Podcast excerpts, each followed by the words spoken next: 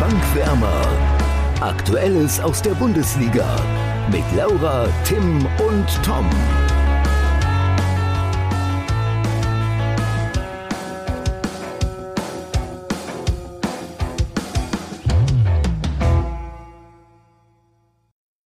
Habt ihr es auch gehört, als am Samstag in Leipzig, Hoffenheim und Gladbach mit lautem Knall der ein oder andere Knoten geplatzt ist, Laura und Tim? Also ich glaube, dieser Knall war vor allem in Sinsheim äh, besonders laut.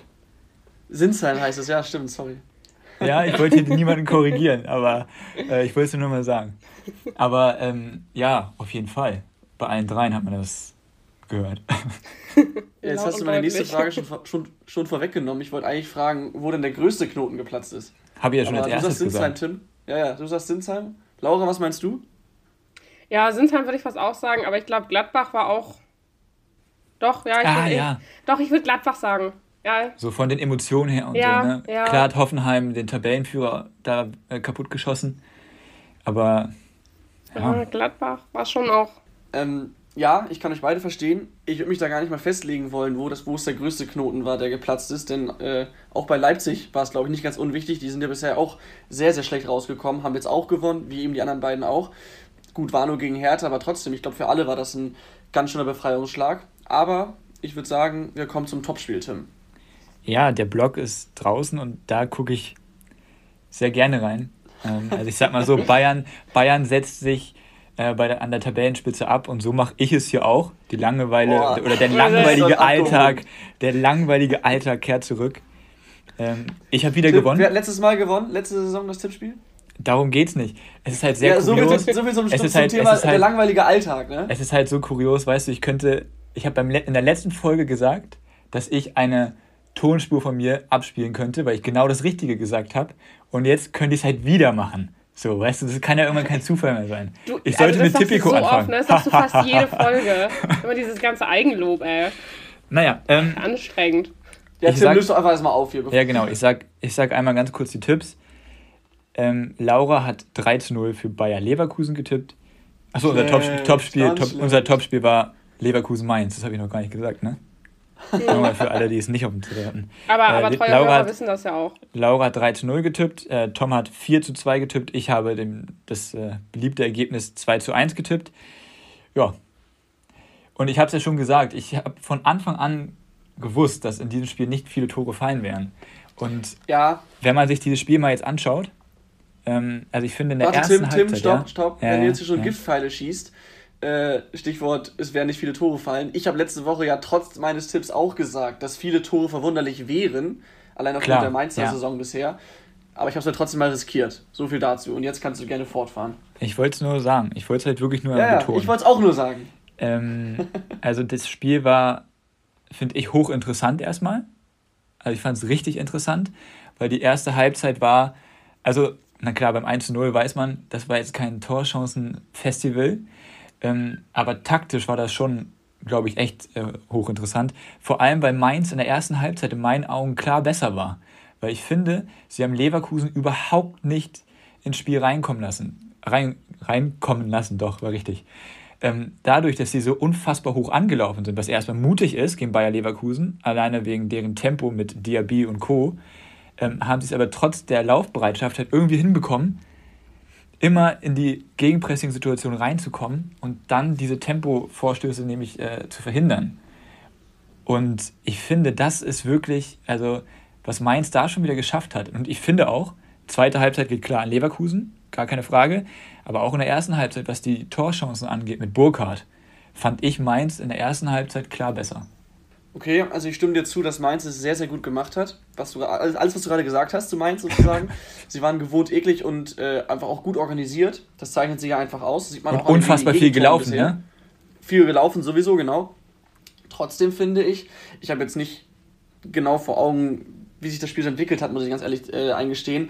Aber ich habe es schon so in Erinnerung, dass Leverkusen über die gesamte Spielzeit gesehen dann doch das dominante Team war. Nee. Hast du anders gesehen, so. okay? Äh, ich sehe es wirklich so, dass ähm, also ich habe das Spiel persönlich jetzt nicht in 90 Minuten gesehen. Ich habe es mir nochmal so angeschaut und habe dann auch nochmal ein bisschen recherchiert. Ich habe mich da ausnahmsweise mal vorbereitet. Ähm, aber also ich meine auch hier der Mainzer Torhüter, Zentner, wenn mich nicht alles täuscht, ne? Zentner, ja. ja. Ähm, mhm. Der hat halt auch gesagt, wir haben das Spiel in den ersten 20 Minuten der zweiten Halbzeit verloren, weil Mainz war auch von den Torchancen her in der ersten Halbzeit besser. Also das, das, das Spiel war halt generell komisch, weil es sich halt so unfassbar viel im Mittelfeld abgespielt hat, weil Leverkusen hat hinten den Ball geführt, hat halt, die versuchen halt alles spielerisch zu lösen, aber Mainz lässt sich halt nicht ra rauskommen. So, und dann ist halt bei der Mittellinie Schluss. Und klar hat man dann aber auch ein, zweimal gesehen, wenn Leverkusen dann halt ins Tempo kommt, dann brennt der Baum. Aber diese Dreierkette hinten von Mainz, haben wir ja letzte Folge schon besprochen, die sind halt auch einfach unfassbar gut abgestimmt. Und dann in der zweiten Halbzeit fand ich Leverkusen dann doch deutlich stärker. Also ich finde, es waren halt zwei unterschiedliche Halbzeiten. Ähm, also ich finde, man hätte sich beim Unentschieden nicht beschweren dürfen. Aber das Tor von Florian Würz war natürlich auch schon wieder erste Sahne, ne? Jetzt Erste auch noch, Sahne, ja. Jetzt auch noch den Rekord gebrochener, äh, jüngster Torschütze mit zehn Toren, wenn mich nicht alles täuscht. Gefährliches Halbwissen. Ja, ja, ja, müsste sein, ja. Ähm, und dann ist es halt noch ärgerlicher, dass Mainz wirklich, das war die 89. oder? 89. Minute nochmal mit Ingwarzen da die Chance hat, ja, der eigentlich den stimmt. Ausgleich zu machen, den Radetzky natürlich auch überragend hält. Aber, also ich sag ganz ehrlich, unentschieden wäre vielleicht verdienter gewesen. Und vielleicht ahnt ihr es schon, aber hier streue ich schon mal direkt die erste Rubrik des Spieltages ein. ich wusste es. Es ist mein Spiel des Spieltages. Okay. Möchtest du noch ausführen oder hast du es quasi gerade schon alles gemacht? Ich habe es gerade schon gemacht, weil ich es einfach. Okay. Ich finde, der Spieltag war ziemlich unspektakulär, wenn man erstmal das 6 zu 0 von Leipzig rausnimmt. Ja. Ähm, weil Hertha hat das halt auch, hat halt auch einfach Geschenke gemacht. Ich fand den Spieltag sehr langweilig, um ehrlich zu sein. Also bin ich wirklich es, gab ehrlich. Kein, es gab kein Spiel, das so wirklich herausragend war, dass man im genau. Hinterkopf behält, glaube ich. Und dann aus diesen eben genannten Gründen, wie Mainz gespielt hat gegen Leverkusen, die ich auch super spannend finde dieses Jahr, ähm, ist das mein Spiel des Spieltages. Ja, ähm, kann, ist okay, also kann ich, gehe ich mit, dass es dein Spiel des Spieltags ist, meinetwegen. Ähm, ich finde trotzdem, dass es ein verdienter Heimsieg ist für Leverkusen. Ähm, trotzdem, Mainz hat es gut gemacht. Und ähm, ich denke mal, dass da bei diesem wirklich sehr, sehr schönen Tor von, von Florian Wirtz dann auch ähm, ziemlich viel Last abgefallen ist von den Leverkusern, eben weil sie so einen schwierigen Gegner hatten dann. Ähm, hatten sie auch gesagt nach dem Spiel. Ja. Also da waren sie schon erleichtert. Da ist schon, da ist, so, ist schon ein Zentner Last abgefallen. Deswegen, ich habe die ganze Zeit überlegt, warum du schon so grinst. Ich habe die ganze Zeit ja. überlegt, warum du so grinst. Tom, das ist wieder so den klar, dass du am lautesten den, über deine eigenen Witze lachst, ne? ja, danke, das ist eine große Fähigkeit von mir. Diesen Wortwitz habe ich seit ungefähr drei Minuten auf den Lippen, aber ich wusste bisher nicht, wo ich ihn wie einstreuen soll. Und ich dachte schon, ich habe mich hier aus Versehen angemalt im Gesicht und deswegen Nein, nein, nein, nein. Nein, nein. Äh, genau, also, sorry, so zurück zu meinem Punkt. Trotzdem glaube ich, dass es vom Ergebnis her und auch vom Spielverlauf her irgendwie für beide spricht. Also klar, Leverkusen haben gewonnen, ne, haben einen wirklich starken, ekligen, gut sortierten Gegner geschlagen. Aber auch Mainz hat wieder einen guten, vernünftigen Auftritt hingelegt, hatte noch die Chance auf den Ausgleich, zum Beispiel durch Ingwertsen. Ähm, und sie hat halt in der ersten Halbzeit auch die Möglichkeit, in Führung zu gehen. Das war mir halt wichtig, nochmal zu betonen. Ne? Ja. Ne? Weil da und waren sie schon sind auch bei dieser, nennen wir es mal Offensivmaschine, wir haben Leverkusen schon sehr viel gelobt bisher, sind sie nicht mal ansatzweise unter die Räder geraten. So, das heißt, auch da hat sich die bisherige Saisonleistung der Mainzer zu 100% bestätigt. Blöd, dass es dafür keine Punkte gibt, aber trotzdem ist es jetzt, glaube ich, für Mainz, klar, schade, aber alles andere als Rückschlag. Und deswegen glaube ich, dass das für das Spiel so ein bisschen für beide spricht. Ja, vor allen Dingen war ja auch jetzt, wenn du halt auch sagst als Mainz, okay, wir können auch gegen die größeren Gegner halt äh, standhalten, jetzt mit Leverkusen, aber ich finde, Leverkusen ist diese Saison schon sehr, sehr stark, dann gibt das halt auch Selbstbewusstsein jetzt für die äh, kommenden Spiele. Absolut, ja. Und das ist halt auch wichtig. Dann würde ich sagen, können wir schon zum nächsten Spiel kommen. Und das war, wie wir gerade eigentlich schon auch gehört haben, auch nicht besonders doll. Aber wir können mal drüber sprechen, denn die bis dahin ungeschlagenen Wölfe haben in Sinsheim, wo eben auch ein Zentner Lass, nein, ich lasse es jetzt, wo eben auch äh, ein Knoten geplatzt ist, ähm, ja, verloren mit 3 zu 1. Und ähm, ich finde, dieses Spiel hat zum ersten Mal offensichtlich aufgedeckt, ähm, was trotz der bisher guten Saison von Wolfsburg wirklich diese großen Schwächen sind. Und die wären? ich finde, Wolfsburg ist unfassbar dominant, ist gut mit dem Ball, eigentlich sehr, sehr sicher, macht es gut. Sie sind hinten sehr, sehr gut sortiert, lassen wenig zu, aber sie gehen, ich habe das Gefühl, sie haben vorne noch nicht so den, ich sag mal, den Plan und haben nicht so wirklich den richtigen, richtigen Ertrag von ihrer Spielweise und einfach nur, dass sie mit dieser Dominanz oftmals früher oder später den Gegner so ein bisschen erdrücken oder dass sie vielleicht auch durch Tore im richtigen Zeitpunkt äh, eben auf die Siegerstraße kommen. Aber ich habe nicht das Gefühl, dass man bei Wolfsburg denkt, okay, da kann jeden Moment das Tor fallen. Ich finde, die machen es einfach ähm, mit Dominanz, spielerisch, aber nicht so, dass sie wirklich sonderlich torgefährlich sind. Und äh, jetzt war es eben so, sie sind tatsächlich, tatsächlich in Führung gegangen, das auch durch ein Traumtor, also so ein schöner Schlenzer von. Auch verdient. Von Erste Halbzeit fand ich mhm. Wolfsburg noch besser, ne? Ja, ja sie waren. Ja, sie waren besser. Die, die, die TSG war total harmlos, aber Wolfsburg war auch nicht wirklich gefährlich vom Tor, finde ich zumindest. Und dann gehen sie in Führung, ist in Ordnung. Ähm, und dann haben sie halt mal nicht dieses Spielglück, was sie bisher immer hatten, sondern gehen in der 45. oder kassieren in der 45. nee, der 47. Minute, also zwei Minuten Nachspielzeit, äh, durch einen Standard kassieren sie das, das, das 1 zu 1 durch Kramaric. So, natürlich auch Glück für Hoffenheim, aber das erste Mal, dass, dass Wolfsburg ja, der nicht darf da auch nicht, hat. Ne, der darf da auch nicht so durch den 16er fliegen bei der Ecke dabei, das ist ja auch ganz klar. Aber ich weiß, was du meinst. Und ich glaube, das ist halt die Spielweise von Van Bommel, hatten wir schon mal gesagt, die er halt mit nach Wolfsburg gebracht hat. Er hat unfassbar viel von Glasner übernommen, aber diese dominante Spielweise, also dieses hm. Einlullen des Gegners, das war letzte Saison nicht so extrem und das haben auch andere Mannschaften, wie zum Beispiel Bayern damals, äh, schon sehr extrem gemacht, dass man den Gegner halt einfach einlullt. Ähm, und das kann gut gehen, dann darf man aber halt kein Gegentor bekommen zum falschen Zeitpunkt. Und ich glaube, das ist schon, ich würde das nicht unbedingt als Schwäche auslegen, ich würde als Schwäche noch so ein bisschen das Offensivspiel einfach generell bei Wolfsburg. Ähm, das meine ich damit, dass sie halt eben nur diese spielerische Dominanz haben. Ja, weil Weghorst zum Beispiel ähm, trifft jetzt, oder er trifft zwar, aber lässt auch unfassbar viel liegen. Und die anderen Neuzugänge, ähm, die zünden auch noch nicht so ganz. Also wisst ihr, wie ich meine? Aber es ist ja auch voll normal und das ist halt auch nur Meckern auf hohem Niveau. Ähm, trotzdem muss man als Wolfsburg dieses Spiel da gegen Hoffenheim nicht unbedingt verlieren. Also das find, war schon unnötig. Ja, aber ich finde auch auf hohem Niveau kann man sagen, also ich finde, Wolfsburg spielt diese Saison wirklich auch überzeugend bis jetzt, also so spielerisch. Aber auch da kann man ja sagen, da muss man halt noch dran arbeiten. Ich meine, die Saison ist dafür ja noch jung genug. Und ich glaube schon, dass Wolfsburg auch dieses Jahr auf jeden Fall wieder die Ambition hat oder sollten sie auch haben, in die Champions League zu kommen. Und dafür muss es dann halt vorne noch ein bisschen mehr klingeln. Damit du halt solche Spiele wie jetzt gegen Hoffenheim halt auch gewinnst. Natürlich, aber ich glaube, also das kann, das kann ja alles funktionieren, aber ich glaube, das birgt so ein bisschen Gefahren. Ähm, ich finde nämlich nicht, dass er so viel von Glasner über, übernommen hat. Ein, zwei entscheidende Sachen hat er nicht so wirklich übernommen, aber das will ich jetzt nicht vorwegnehmen, weil ich sonst vielleicht was von später schon äh, verrate, sozusagen. Ähm, trotzdem, ich glaube, das ist ein bisschen gefährlich in Wolfsburg, gerade weil ein Wout Weghorst, Tim hat es glaube ich gerade auch schon gesagt, noch nicht so richtig äh, zum Zug kommt und der wird wenig vom Tor gefüttert ich, ich könnte mir vorstellen, dass es da irgendwann auch mal rumort. Gerade wenn dann eben nicht mehr diese Ergebnisse Na, kommen. Tom, da springe ich dir aber mal ganz schnell ins Wort, weil alleine, also das macht Van Bommel zum Beispiel richtig gut in Wolfsburg. Weil Wolfsburg war oft so alleine wegen Schmatke, dass da so ein bisschen, dass dieses, dieses Zusammenhalt, dieses Wir-Gefühl, dass dieses eigentlich gar nicht da war. Und das ist sowas von vorhanden, seitdem Van Bommel da ist. Ähm, ich habe das gelesen. Ähm, Im Trainingslager. Tim, im, stopp mal jetzt kurz, im Trainingslager, in der Vorbereitung, hat er, hat er dem, hat er dem äh, gesamten Team rund um den Verein so Szenen gezeigt, wie halt die Betreuer, die Ärzte, die Köche und wer sonst auch immer, also die halt nur im entferntesten Sinne was mit dem Team auf dem Platz zu tun haben, sich so gefreut haben bei anderen Vereinen, so Jubelszenen eingespielt.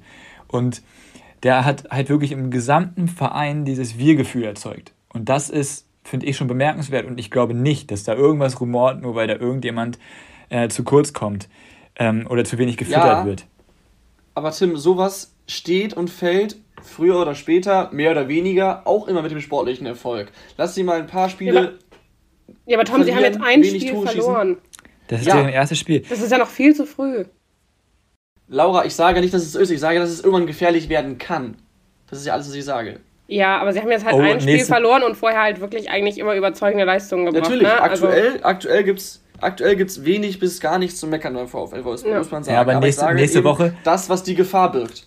Nächste Woche haben sie einen richtig starken Testspielgegner, da werden sie nochmal auf die ja. Probe gestellt. das wird das härteste Spiel HSV, der Saison. Ja, gegen HSV. Ah, äh, wird's wie gewonnen. Ähm, wir Bremen Was mir aufgefallen ist, warum, sie, warum, sie, warum Wolfsburg jetzt in Hoffenheim verloren hat, ähm, klingt ein bisschen blöd, aber mache ich am 2 zu 1 fest. Also, ich hab's, wir haben sie vorhin gelobt, dass Wolfsburg immer defensiv sehr gut steht. Ähm, beim 2-1 ist dann ein langer Ball von Grilic hinter die Kette und da ist Roussillon im Moment zu schläfrig, lässt dann Kadajabek in seinem Rücken abhauen und der spielt dann den Flachpass in den Rückraum der Ab oder in den Rückraum. Das ist für eine Abwehr immer sehr schwierig bis gar nicht zu verteidigen und am Ende macht dann Baumgartner das 2 zu 1. Ähm, diese Fehler, wie jetzt von Roussillon, gab es in der bisherigen Saison, glaube ich, so gut wie gar nicht oder halt gar nicht. Und ähm, jetzt haben sie dadurch das Spiel verloren. Und ähm, gut, das 3-1 ist dann am Ende nochmal so ein Abstauber nach einem schönen Freistoß äh, passiert. Trotzdem, die werden ja auch nicht die ganz, oder solche Fehler werden ja immer wieder kommen in der Saison. Ähm, darf ich dazu mal ganz kurz was sagen? Also ich finde diese drei ja. Tore, wenn man sich die mal anschaut, ähm, Abstauber, Glückstor. Ähm, das erste Tor, Glückstor. Nach einer Ecke, wenn der Ball so durch den Fünfer fliegt. So, das sind schon zwei Tore, die unfassbar unglücklich sind. So. Und dann das 2 zu 1, was du angesprochen hast, klar, ist nicht gut verteidigt. Da liegt der Fehler meiner Meinung nach nicht ganz oder nicht nur bei Roussillon, weil dieser Ball hinter die Kette war auch gut gespielt. Das darf man halt auch ja, nie vergessen. Diese Bälle aber du sind siehst halt genau, wie er im Moment steht, guckt, komme ich da mit dem Kopfball hoch oder muss ich, muss ich äh, tief ja, gehen? Klar. Er geht nicht tief mit dem Gegner mit und dann ist der Gegner weg. Ja, natürlich, aber dann ist halt entscheidend, was passiert danach. Und das haben sie dann halt nicht sauber verteidigt. Und ich meine, so ein Fehler für, von Rossillon da auf den Außen, dass das zwangsläufig zu einem Tor führt, darf nicht passieren, sondern da muss halt im Rückraum auch besser verteidigt werden. Wo waren die Sechser, ist dann die Frage. So, und da ist dann vielleicht auch die Frage, dass ein Schlager jetzt länger ausfällt, tut vielleicht auch weh. Aber ich frage mich gerade, warum wir so schlecht über Wolfsburg reden. das ist eine gute Frage. Nein, das war nur, das ist mir nur dieses, ich, ich hatte dieses also, Gefühl, dass bei Wolfsburg so ein bisschen diese Durchschlagskraft fehlt. Trotz der Dominanz hatte ich schon die ganze Zeit über und jetzt hat sie es halt mal äh, bestätigt oder wurde es mal bestraft. Und äh, deswegen wollte ich es mal anmerken. Aber klar, es ist viel zu, viel zu negativ dafür, dass sie immer noch auf Platz 3 stehen. deswegen ja, würde ich sagen, ja, ja, haken, wir das, jetzt verloren haken, wir das, haken wir das Spiel. Ich, wie gesagt, ich will mich nicht wiederholen. Ähm, Wir haken das Spiel ab. Und lass uns schnell zu einem anderen Spiel gucken. So, genau. Und zwar zum Borussen-Duell. Da bin ich jetzt mal auf eure Meinung gleich gespannt. Ja, ja, ich auch auf eure. Ich glaube, ich glaube, das Spiel kann man relativ schnell erzählen. Gladbach gewinnt 1-0. Ähm, wie die anderen Spiele auch an diesem Spieltag war es kein geiles Spiel. Es gab kaum Chancen auf beiden Seiten. Aber ein sehr rassiges, sehr emotionales Spiel, ne? Also es war schon ja, echt krass, ja, wie emotional ja, das von Anfang an war. Aber sehr fehlerbehaftet, vor allem im letzten Drittel. Gladbach war etwas besser, hatte sogar mehr Spielkontrolle. Hat mich ein bisschen gewundert, ehrlich gesagt. Das Einzelne ist dann ein Zufallsprodukt, wo Zakaria den Ball vom, oder spielt einen Gegenspieler an, bekommt ihn wieder und dann trischt er in die Maschen. Ähm, war aus dem Nichts, aber ich sag mal so, eher verdient für Gladbach als für Dortmund zu dem Zeitpunkt. Und direkt danach kam die gelb-rote Karte für Moda Hut, die das Spiel dann quasi entschieden hat. Und ich glaube, das ist die Szene, die du meinst, Tim. Ja, aber ja, ganz kurz, aber ich glaube, noch, ich möchte ganz, stopp, ich möchte ganz kurz noch einmal was ja. zu dem Punkt sagen, den Tom vorher gesagt hat. Ähm, dass Gladbach mehr Spielkontrolle hatte, sehe ich zu dem Zeitpunkt auch so. Lag aber auch daran, dass Marco Rose den Ball, glaube ich, bewusst überlassen hat. Weil er halt alleine schon von Anfang an in so einer Formation gespielt hat, die das halt zulässt. Ich glaube, er wollte von Anfang an nicht diese Spielkontrolle haben. Ähm, als, er dann auf Vierer, als er dann auf Viererkette umgestellt hat, zwangsläufig mit einem Mann weniger auch noch, war es dann auch ein bisschen besser, fand ich noch. Ähm, aber ja, und ich bin auch der Meinung, also Dennis Eitekin hat das Spiel entschieden. Punkt aus Ende. Der hat Einfluss genommen im höchsten Maße. Ja, warte, hat, hat er richtig entschieden oder falsch entschieden, Tim? Also erstmal, erstmal die, die Situation, Moda Hut gelb vorbelastet, begeht ein, ein klares Foul, so muss man nicht drüber diskutieren. Äh, Aitekin pfeift und Moda Hut winkt so ein bisschen wütend enttäuscht ab. Und dafür gibt dann Dennis Aitekin ihm die zweite gelbe Karte und damit gelb-rot. Jetzt eure Meinung.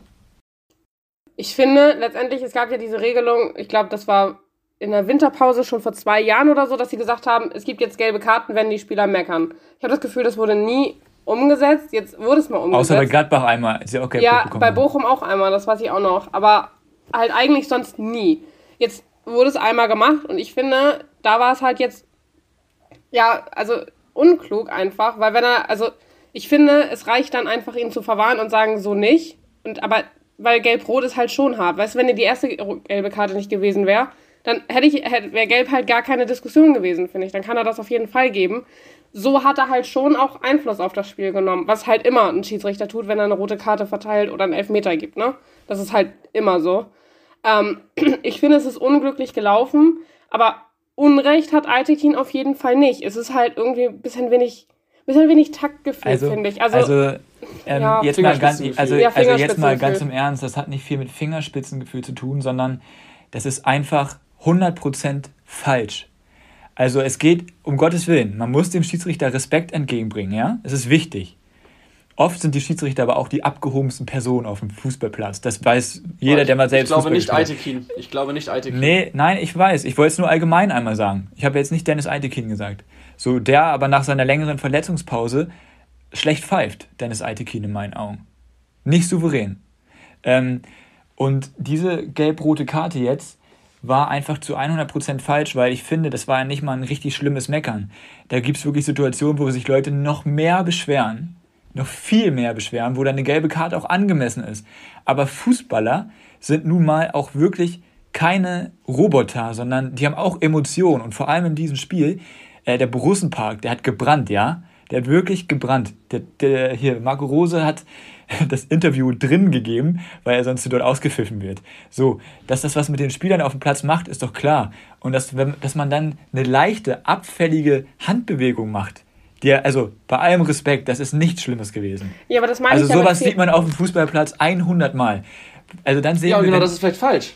Nee, ja, Altekin sagt, er möchte ein Zeichen setzen, er hat da keinen Bock mehr drauf. Ja, aber dann, machst, dann bestrafst du jetzt eine Mannschaft, indem du einen Spieler in der 40. Minute vom Platz stellst, weil er so macht. Also Leute, wo kommen wir denn da hin? Dann sehen wir ja, in, ja. in Zukunft aber das ist genau nur das, noch gelbe Karten. Mit, das ist genau das, was ich meine mit fehlendem Fingerspitzengefühl. Dass es halt grundsätzlich okay ist, weil die das auch mal Nein. gesagt warte mal, lass mich doch mal ausreden, dass die Schiedsrichter grundsätzlich gesagt haben, es geht nicht mehr, weil einfach zu viel von den Spielern auch gemeckert wird und auch tatsächlich dann Zeichen gesetzt werden sollen. Ich finde, in dem Moment war es aber einfach das falsche Zeichen, weil einfach damit ähm, Einfluss auf das Spiel genommen wird, weil es dann eine rote Karte ist und äh, der Hut runter muss. Dann die Emotion, das finde ich nämlich auch, das war halt einfach ein sehr emotionales Spiel und ich finde, das hat man auch als Zuschauer vom Fernseher gemerkt, dass die ganze Stimmung wirklich generell einfach sehr aufgeheizt war. Ähm, und deswegen finde ich, ist es in dem Moment einfach zu doll, aber letztendlich finde ich, hat er trotzdem eigentlich grundsätzlich recht. In dem Moment war einfach nur die gelbe Karte dem deswegen überzogen, weil er halt dann runter musste wegen Gelb-Rot. Finde ich. Also. Gehe ich nicht. Also, ja, also Aitekin hat sich danach ja am Mikrofon gestellt. Ich glaube bei, bei Sky, bei Sport, nee, nicht Sport 1. Bei, auf jeden Fall bei ganz vielen Medien auf jeden Fall. Fand ich sehr, sehr gut, dass er es gemacht hat. Macht auch nicht jeder Schiedsrichter. Er hat es auch, auch erklären wollen natürlich. Ähm, er hat da gesagt, dass er kurz zuvor Guerrero schon mal das gesagt hatte, dass er es lassen soll, weil Guerrero auch abgewunken hat. Guerrero hat in der Situation übrigens deutlich, ich sag mal, aggressiver abgewunken als Dahut. Ähm, natürlich darf man dann nicht, wenn man den einen schon ermahnt hat, den anderen dann, dem anderen dann eine Gelb geben.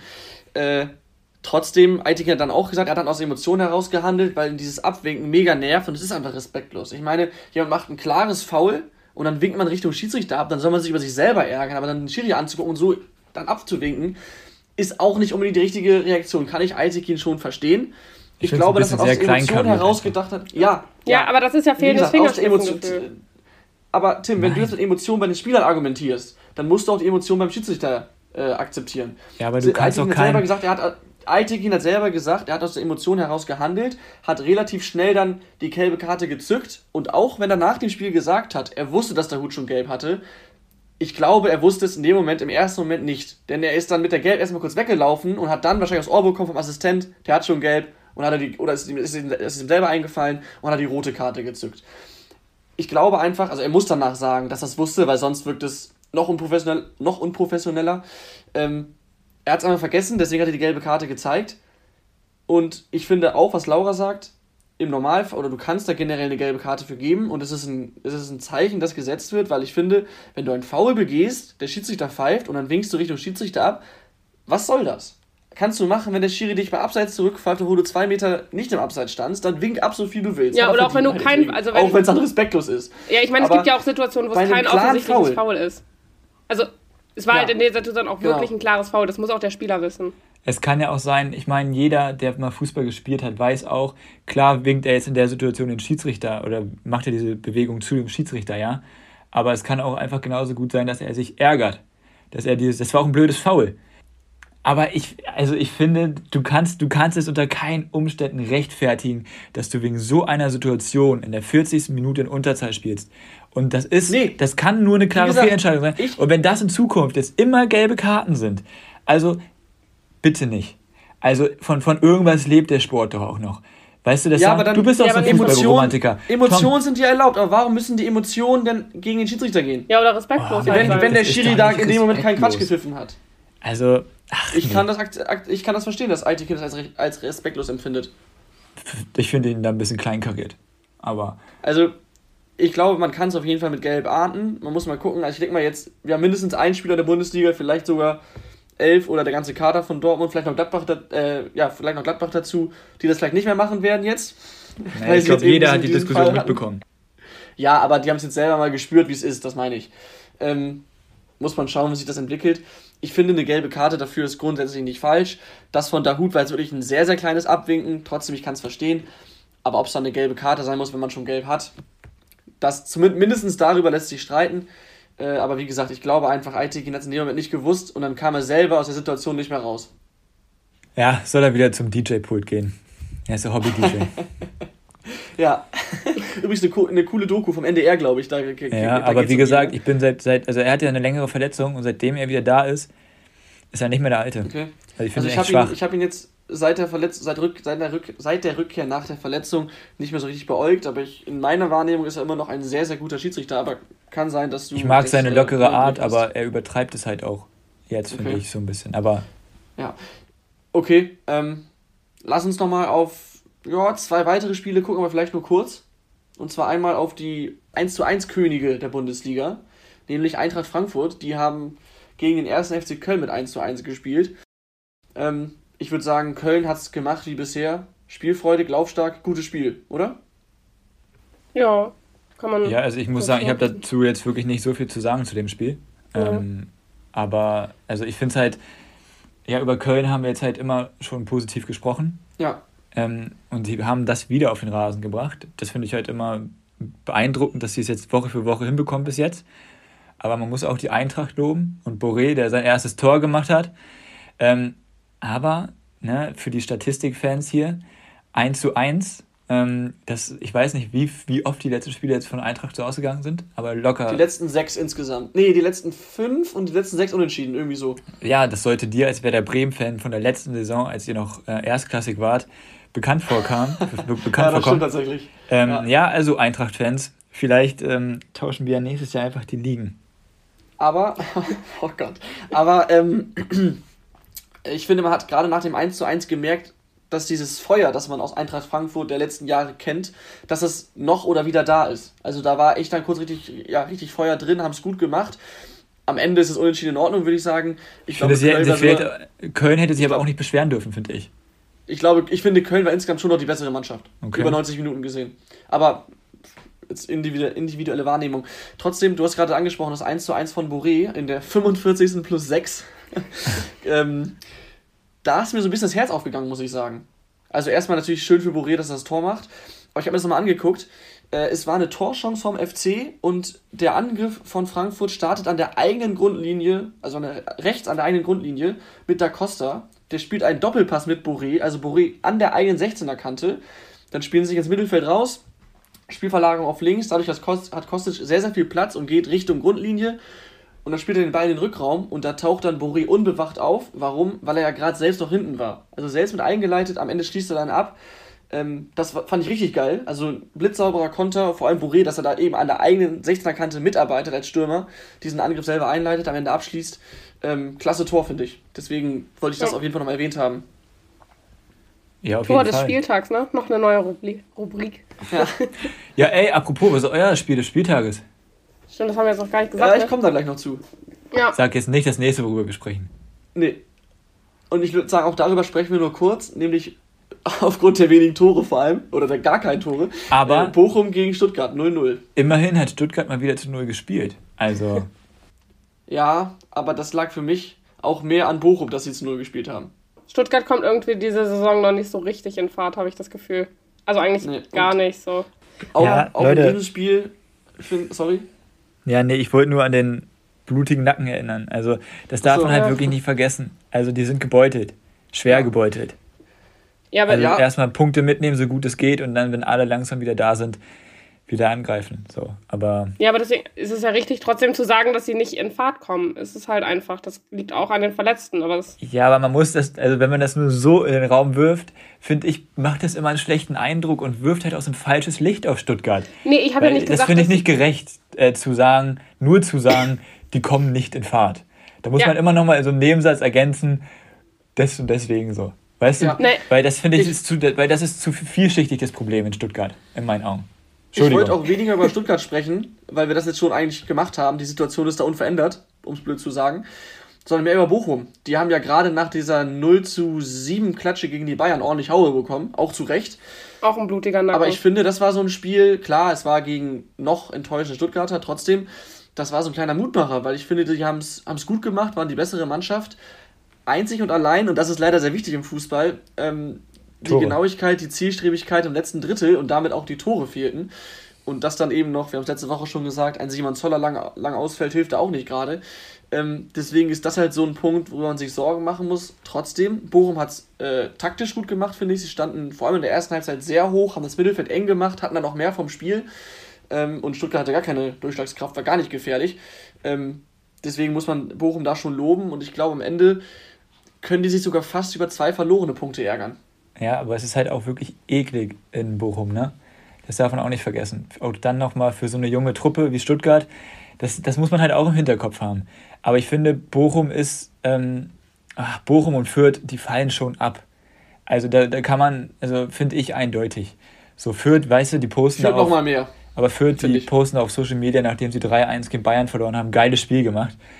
Ja, ja da, ich habe das, Spiel mir, hab das Spiel mal angeguckt, also so, so halb. Ja, es war ähm, ja auch nicht schlecht, so, aber sich dann dahin Die haben richtig Party gemacht nach, mit Abpfiff, die Fürth-Fans. Aber ganz ehrlich, ja. man kann es verstehen. Ich glaube, das, das ist, letztendlich, das muss man auch alles mit so einem zwinkernden Auge sehen, also ein bisschen mit Humor. Weißt du, die freuen sich halt. Oh, nee, das glaube ich nicht. Nee, ich finde es halt ein bisschen schwierig.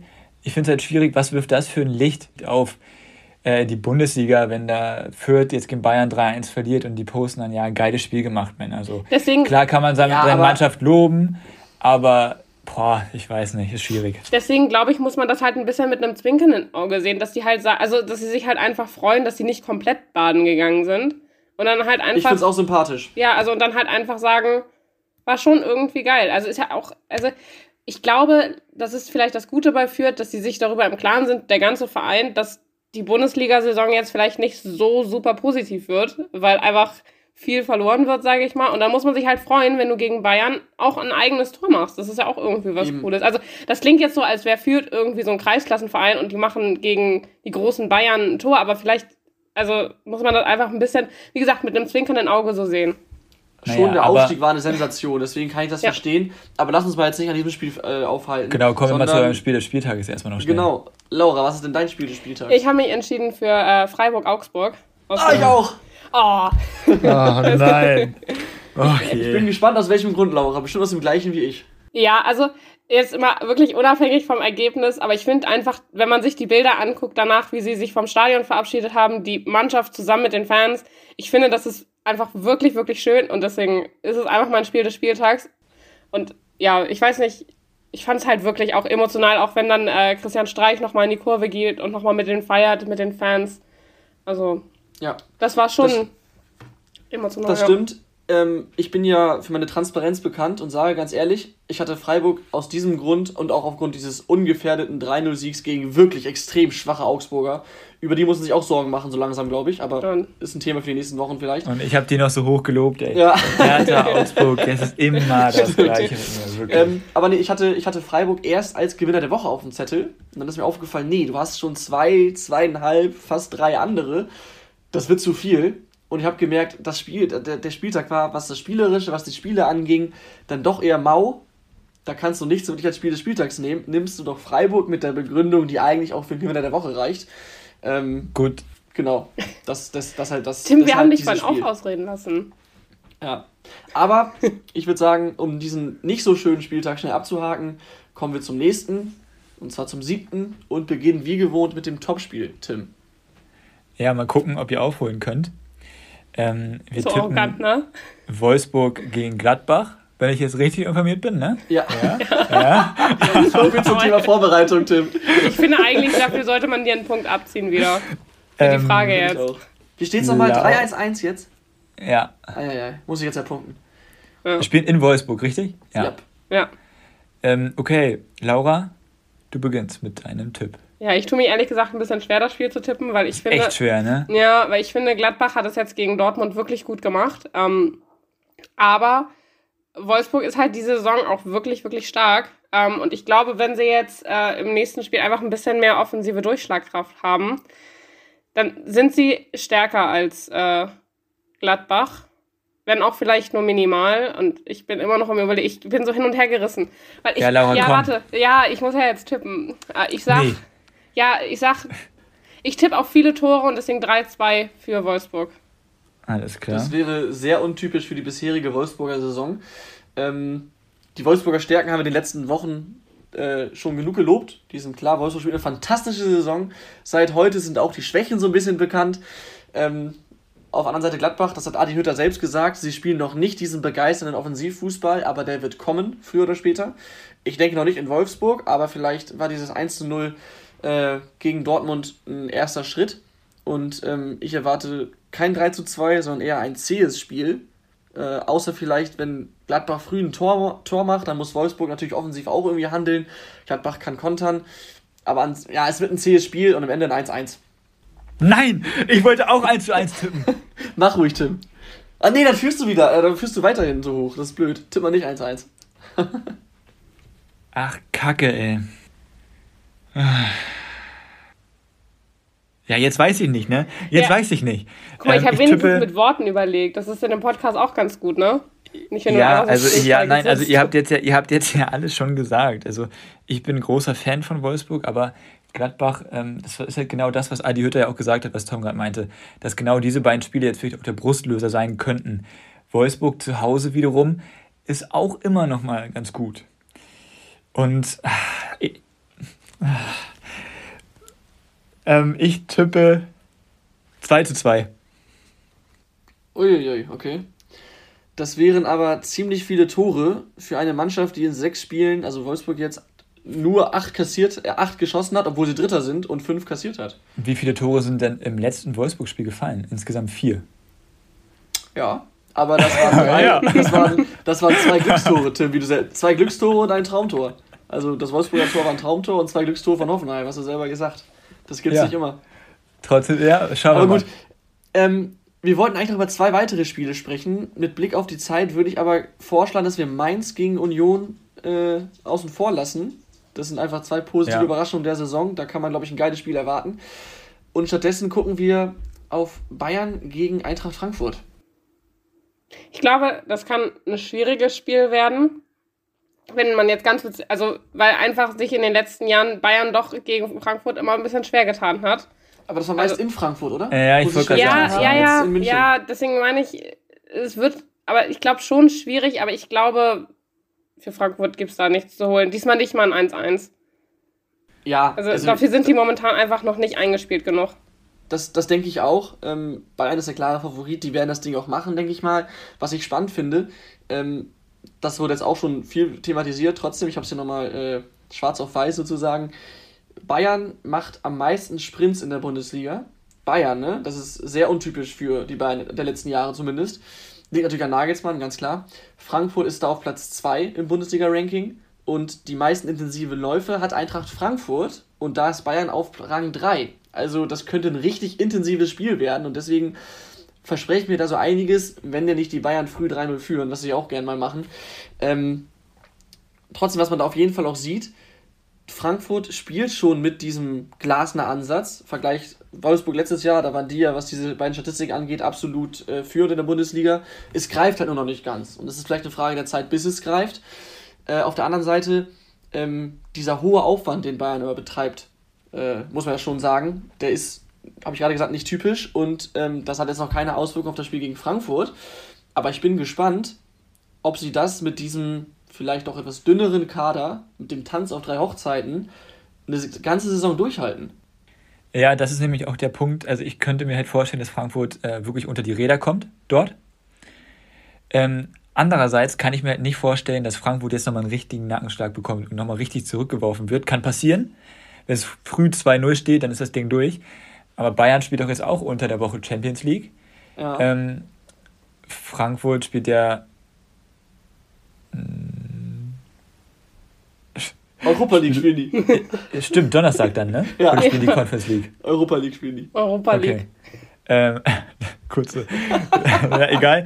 Äh, jedenfalls glaube ich schon, dass, also, wenn Frankfurt das auf den Platz bekommt, was ähm, sie jetzt am letzten Spieltag auf den Platz bekommen haben, dann geht was. Weil ich finde schon, dass Bayern irgendwo verwundbar ist. Ja, Tim, ähm, was du gerade sagst, du glaubst nicht, dass sie einen auf den Deckel bekommen. Bei Werder war es gerne so, dass wenn sie, weil du es vorhin angesprochen hast, wenn sie diese vielen, vielen Unentschieden am Stück hatten, dass danach plötzlich eine Niederlage kam und dann war plötzlich alles schlecht, wo man vorher noch sagte, oh, schon viele Spiele ungeschlagen, fünf Unentschieden, herbe Niederlage und plötzlich war alles schlecht. Also, wenn du von den Werder, wenn du jetzt den Werder-Vergleich von vorhin wieder heranziehst, darf da eigentlich für Frankfurt nichts gehen. Aber mal schauen. Ja, hoffen wir mal nicht. Lass uns, wollen wir dazu noch was sagen? Nö. Nö, ich bin. Da, dann ganz schnell Gewinner der Woche einmal durch, oder was? Ja. Ja, wir haben ein bisschen Zeit noch. Ja, ja, knapp, ne? Ja, Tom, du hast so viele, komm, fang du doch mal an. Ja, ich habe ich hab zwei, wobei beim zweiten noch so, der, noch so ein halber mit reinspringt. Ähm, Werder Bremen. offensichtlich. Überragendes Spiel gemacht in Dresden. Nein, äh, ich habe Christopher Nkunku. Letzte Woche war er noch ja. äh, von mir und ich habe von Tim auch als tragischer Gewinner betitelt worden. Jetzt ist er ein richtiger. Das 1-0 hat er gemacht gegen Hertha. Da setzt er sich richtig stark durch. Also körperlich überragend, finde ich. Und der Abschluss sowieso klasse. Beim 2-0 liefert er den Assist. Beim 4-0 ist ein Elfmeter, holt er den Elfer raus und das ist quasi auch ein Assist, kann man sagen. Und ähm, dann das Tor zum 5-0, ein Traumfreistoß, Traumfreistoß, einfach schön, deswegen ein Gewinner. Und mein zweiter ist Kevin Behrens, Stürmer von Union Berlin. Hat nämlich äh, nach ah, ja. Einwechslung, wann war das? 88. hat er das Tor gemacht? War das so spät? Spät. Ja, auf jeden mhm. Fall relativ spät das 1-0 gemacht gegen Bielefeld, den Siegtreffer erzielt.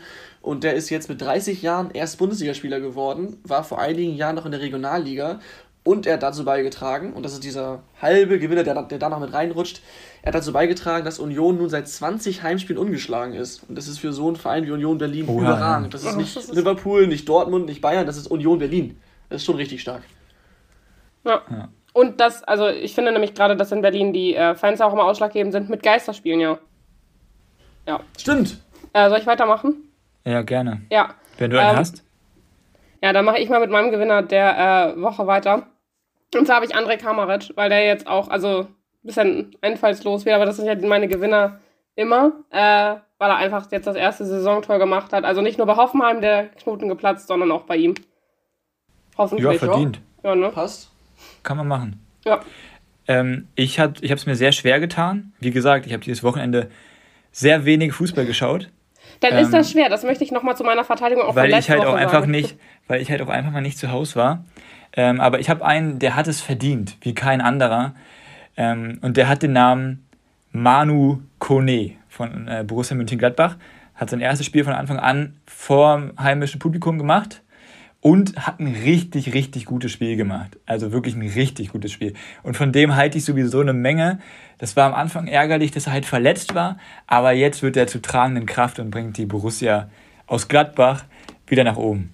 Bin ich der festen Überzeugung von. Ja, ich bin mal gespannt. Okay, dann lass uns zu den Schätzfragen kommen. Die habe ich vorbereitet. Und ähm, wir starten oh oh. mit einer Frage, die thematisch sehr, sehr gut in die Folge passt. Und äh, da werde ich quasi nochmal ein bisschen Tim provozieren, aufgrund der Diskussion äh, um Moda Hut von vorhin oder um Dennis Altegin besser gesagt. Denn meine Frage lautet, wie viele Platzverweise hat Schiedsrichter Dennis Altekin in der Bundesliga bisher verteilt? Kannst du sagen, Spielen? wie viele Spiele? Also gelb-rot und glatt-rot, ne?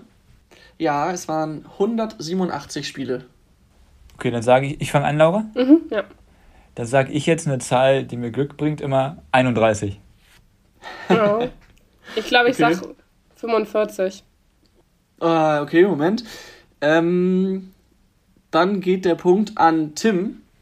Es waren 22 gelbrote, 15 glattrote, macht meiner Rechnung nach 37. Damit ist Tim 6 daneben und Laura 8.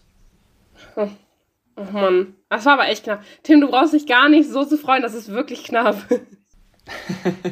Jetzt habe ich noch zwei Fragen, die sind ein bisschen unkreativ. Ich hatte eigentlich noch eine andere vorbereitet, aber da gab es dann einen kleinen, ähm, ein kleines Rechercheproblem. Und äh, deswegen jetzt zwei Fragen, die auch thematisch zur Folge passen, aber nicht so spannend sind. Ich habe es vorhin gesagt, der FC Bayern äh, ist der Sprintkönig der ersten Liga und meine Frage lautet, wie viele Sprints haben sie denn bisher gemacht? Oh ja, sehr gut, dass Laura anfängt. Ich kann das immer so schlecht einschätzen, ne? Ja, solche Fragen okay. sind eklig. Ja, also es waren jetzt sechs Spiele. Das ist halt, ich weiß aber nicht genau, wie viele durchschnittlich in einem Spiel gemacht werden. Also das wäre jetzt halt eigentlich. Denk dran, Laura, es sind, es sind mindestens mal elf Spieler plus, äh, oder ja gut, zehn, wenn den Torwart nicht mitzählt, plus äh, Einwechselspieler, ne? Ja, siehst du, das, das ist mir schon eigentlich zu viele Zahlen. Mathe ist ja nicht mal so mein Ding. Ähm, warte. Ja, ich würde sagen 75. Kommt das hin? Oder ist das total nee. wild? Keine ja, Ahnung. Ich, ich würde ehrlich gesagt 100 mehr sagen. Ich hätte so 175 gesagt. Ja, okay, das, ja. Ja, Tom, löse mal auf. Also, kurz für die Zuhörer, ich habe hier mittlerweile meine Kamera ausgeschaltet, weil wir extrem viele technische Probleme haben. Deswegen sehen die beiden noch nicht, wie ich gerade lachen musste, als sie ihre Antworten abgegeben haben. Also, Laura sagte, FC Bayern macht in sechs Spielen 75 Sprints. Und Tim sagt 175. Also, das, das kann man fast nicht veröffentlichen. Sie machen oh 1521 Sprints. Also wenn, okay, ihr sagt, okay. wenn ihr sagt, ein ja. Spieler macht 75 Sprints in sechs Spielen, ich, okay. Stopp, habe ich 175 gesagt? Ich meinte ja, Nein, 1075. Nein, meintest Ich habe die nur in meinem Tim, Kopf vergessen. Tim, ist egal, nein, du hast nein, so oder so den Punkt bekommen und äh, damit hast du schon gewonnen, glaube ich. Aber, das ist ähm, aber so ein unverdienter weil, Punkt. Eigentlich weil die zweite Frage auch so eklig ist und sie vielleicht ähnlich peinlich wird, machen wir die doch mal. Und zwar äh, geht es da um die intensiven Läufe. Da führt ja, wie vorhin gesagt, Eintracht Frankfurt das Bundesliga-Ranking an. Und da lautet meine Frage: Wie viele intensive Läufe machen Sie denn bisher in der Bundesliga? Oder machten? Puh, ja. Ähm, was war gerade die Zahl von Bayern? Kannst du die nochmal sagen bei den Sprints? 1521. Ich gebe euch einen Tipp. Intensive Läufe sind eventuell mehr als Sprints. Ja. Wäre ich jetzt auch drauf gekommen. Ähm, ja, ist nicht so einfach schwierig einzuschätzen. Was war nochmal die Zahl von Bayern? 1521. 1521. Ja, ich sag 2131. Okay. Die Glückszahl wieder am Ende? genau. ich glaube, es sind sogar noch mehr und ich sag 2800. Ja, damit geht der Punkt an Laura. Ihr wart aber trotzdem yes. beide ziemlich weit daneben, denn es sind 4455. Ja, ich gucke gerade mal live nach, ähm, wie viel denn der letzte hat. Das ist Bochum, nicht gut für einen Aufsteiger, die müssten eigentlich viel ackern, mit 3615. Also das Schlechteste hat mehr, als ihr äh, gesagt habt, was ihr denkt, wie viel der Beste okay. hat. Ja, Aber es ist, nicht, es ist halt echt nicht leicht zu schätzen. Ich bin gespannt. Also, liebe äh, Zuhörer, wenn ihr gerade uns auslacht, ne, macht es besser. Ohne Flachs. Bin also, ich gespannt drauf. Bei den intensiven Läufen mache ich euch keinen Vorwurf. Bei den Sprints, bei den Sprints muss ich euch einen Vorwurf machen. Ja, ja schon. Aber aber äh, es war halt geschätzt, ne? Ja, so. ja, ja. War, Schätzen ist manchmal nah dran, manchmal nicht. Und ich würde sagen, damit Passiert. kommen wir jetzt auch zum Ende.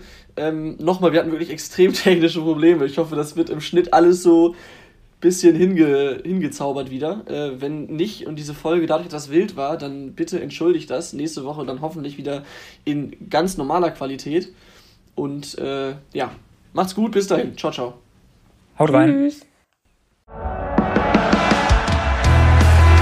Bankwärmer.